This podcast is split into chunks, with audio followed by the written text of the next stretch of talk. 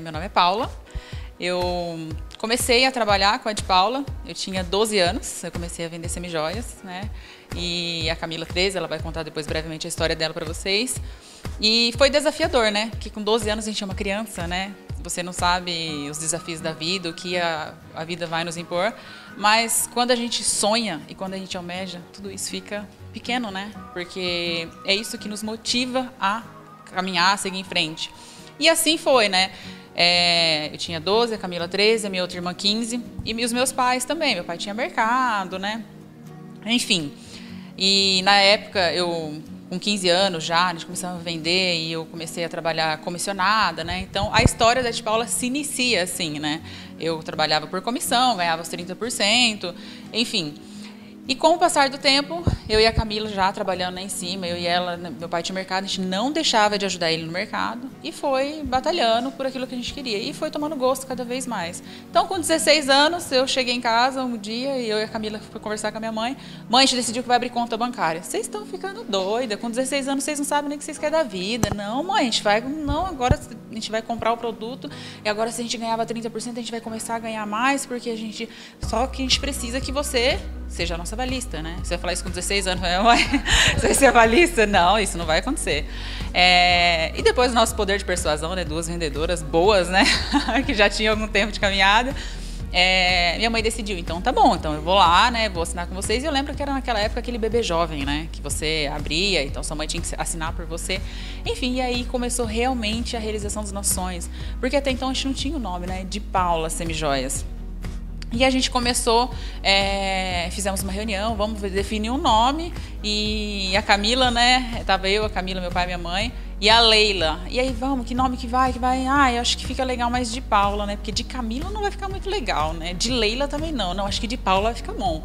E aí chegamos no consenso, porque é, se tem algo que pra gente a gente preza muito é essa questão de essência, né? Eu acho que o ser humano ele nunca pode pedir, perder sua essência, saber de onde veio, é, o porquê está ali e valorizar sempre né, as pessoas que estão ao nosso lado. E se tem algo que a gente aprende muito é, todos os dias e eu valorizo demais, porque eu sem a Camila não sou nada, absolutamente nada. E eu acredito que ela sem mim também não é nada. E nós lá somos assim, né, uma com as outras. Então, se você quer realmente é, ir rápido, você vai sozinho. Mas se você quer ir longe, você vai acompanhado. Então ela realmente é uma pessoa que me inspira todos os dias, né, a ser melhor e, e, e me faz acreditar que os nossos sonhos juntos vão realmente ser mais longe. E foi assim a nossa caminhada, né? Abrimos a loja de Palmital, saímos no Sebrae, é, Marília, Sebrae São Paulo, a gente saiu aqui nas revistas, e aí foi quando vocês começaram realmente a ver nossa divulgação. Porém, né, eu falo que eu vou deixar a Camila fazer uma breve apresentação para eu entrar para vocês aqui agora, para explicar para vocês aonde que veio essa inspiração, né? Porque foi Paula e Camila antes de, Paula e depois de Paula, que aí entra o nosso cuidado realmente com a nossa imagem, tá? Eu sou formada em publicidade e propaganda. É, descobri a minha paixão, na verdade comecei a cursar fisioterapia. Chegava na faculdade, mais vendia do que gostava do curso, né? Aí fiquei um pouco nervosa na época, eu lembro, que eu comecei a perceber que aquilo eu não gostava. Aí cheguei na minha mãe e falei, mãe, eu quero parar. E minha mãe tinha uma visão assim que eu tinha que terminar aquela faculdade.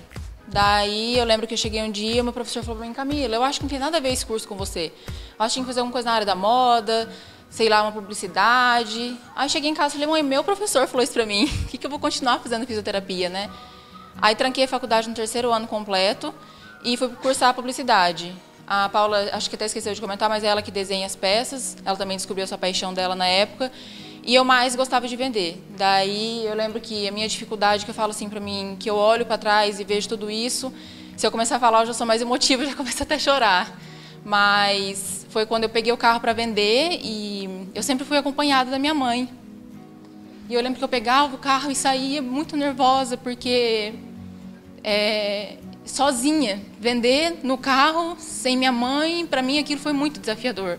Eu com 18 anos conseguia sair, vender, dar o meu melhor e hoje eu olho para trás e falo, eu venci, né? Embora tenha muito ainda para conquistar, mas eu tenho muito orgulho de mim em relação a isso. E daí no caso, hoje eu sou formada em publicidade, sou personal stylist, fomos fazendo muitos cursos, né, Paula? E, e hoje a de Paula Semijóias é a nossa paixão e a gente quer provar para vocês que isso é possível na vida de toda mulher. É, ter sua autoestima. No caso, a Paula mostrar o antes dela, é, a nossa dificuldade que nós tínhamos de. Nós encontramos o caminho, né? E hoje eu falo que eu só tenho gratidão por tudo que eu tenho vivido e a gente vai passar um pouquinho disso para vocês. Quando que começou essa questão de contribuir com outras mulheres, né? Eu vim de uma. Aqui, eu vou falar um pouco da história, vocês não devem estar tá, tá vendo aqui, mas eu tive um relacionamento de oito anos, né? Eu namorei dos 15 aos 23. Então foi um relacionamento realmente é, de criança, porque você começa a se relacionar, eu falo assim que a decisão de trabalhar não foi muito de criança, foi uma decisão mais madura. Mas de relacionar não é aquela naquele relacionamento que você tem uma cabeça depois, né? E eu acredito, eu não sei vocês aqui, talvez a grande maioria é casada, ou separada, ou solteira, enfim. É, hoje eu sou solteira, mas um relacionamento ele pode afetar demais as nossas vidas, né? Afetar demais as nossas emoções. E, e, eu estava naquele relacionamento inicialmente, eu tenho muito. Eu falo assim que eu tenho que dar graças a Deus a esse relacionamento, porque para mim, se não tivesse sido isso, eu não estaria onde eu estou, estou hoje.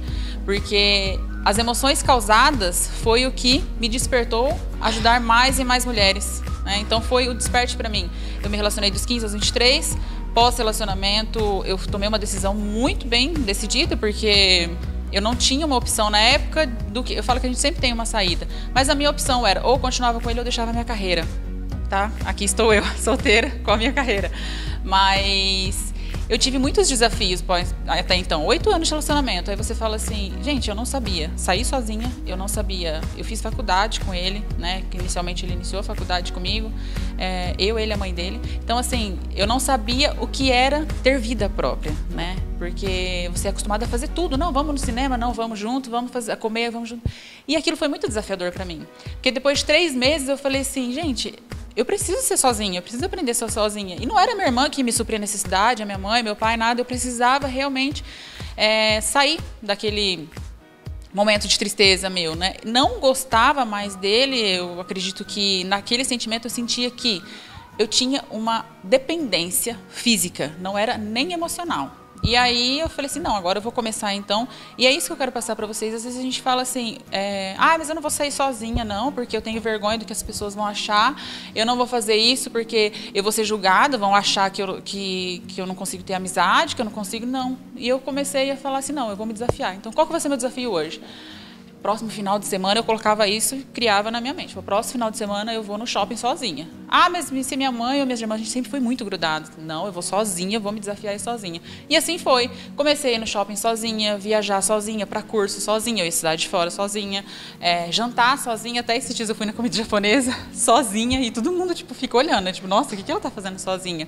E assim foi quando eu comecei a me desafiar. Passaram-se os tempos. É, o que eu vou mostrar para vocês aqui agora foi que nessa época minha de relacionamento, quando vocês olharem, vocês falam, não, não é ela.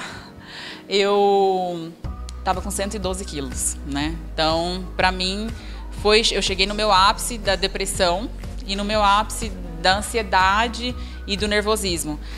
E eu precisava mudar aquela situação, né? Então aqui eu coloco para vocês que meu nome é Paula, hoje eu tenho 28 anos completos, fiz agora dia 6 de março. Empresária e bacharel em Direito. E muito me conhece, muitos de vocês me conhecem pela de Paula, né? tem estampado outdoor meu com a foto minha ali, com a Camila. E, e daí que veio minha paixão por ajudar a influenciar mulheres diariamente. Tenho paixão pelo autoconhecimento. E depois de muito sofrer com um relacionamento amoroso que me trouxe uma vasta maturidade e que desde então eu descobri muito a meu respeito. E por causa da de Paula que eu escutava depoimentos diariamente de mulheres que sofrem com relacionamento por conta da autoestima. E eu ficava pensando em uma maneira que eu pudesse impactar cada vez mais mulheres e impedir que elas cometessem os mesmos erros que os meus. Com 18 anos, eu não sei se vocês vão conseguir ver a imagem direito. Aí estava eu, né, com 102 quilos, e eu não sabia mais o que era ter autoestima. Como que você consegue se olhar no espelho e, e ver? Ninguém fala, né? Não é você é, e sentir. Eu não sentia nada, na verdade. Eu olhava e eu tinha vergonha de encontrar os meus familiares. Eu falava, minha mãe falava, marcava alguma reunião, eu nunca falaria para minha mãe, por mais que, que seja, eu não queria chatear ela. Mas ela olhava no meu olhar e via que era tristeza, né? Eu falava, não, mãe, eu não tô bem, eu não quero ir, porque às vezes a gente chegava, todo mundo já deve ter sofrido com isso, pelo menos eu imagino que sim. A gente chegava num encontro familiar, a pessoa, nossa, como você engordou! Gente, eu tenho espelho na minha casa. Né? E, e, as pessoas elas não sabem o quanto isso pode afetar as emoções da gente, né? E aí não bastava falar, nossa, como você engorda, mas você tá solteira? Tipo assim, a pessoa largou de você porque você tá gorda, feia e solteira, né? Mas e aquilo foi me intrigando bastante. E quando você está num relacionamento que a pessoa é muito ciumenta, que chega a ultrapassar realmente essa não é aquele ciúmes gostoso de se sentir, né? Aqueles ciúmes que você vai comer. Não, não quero, não. Você vai comer. Não, não quero. Nossa, então tá bom. Ficava fechada a cara. Não, então eu vou comer. Hoje eu tenho essa visão de que, assim, a culpa não é da pessoa, a culpa é nossa, por se permitir estar dentro de um relacionamento que te faz mal, que é venenoso para você. E aí foi quando. Aí eu coloquei para vocês verem o antes e o depois. Bom, depois vocês estão vendo aqui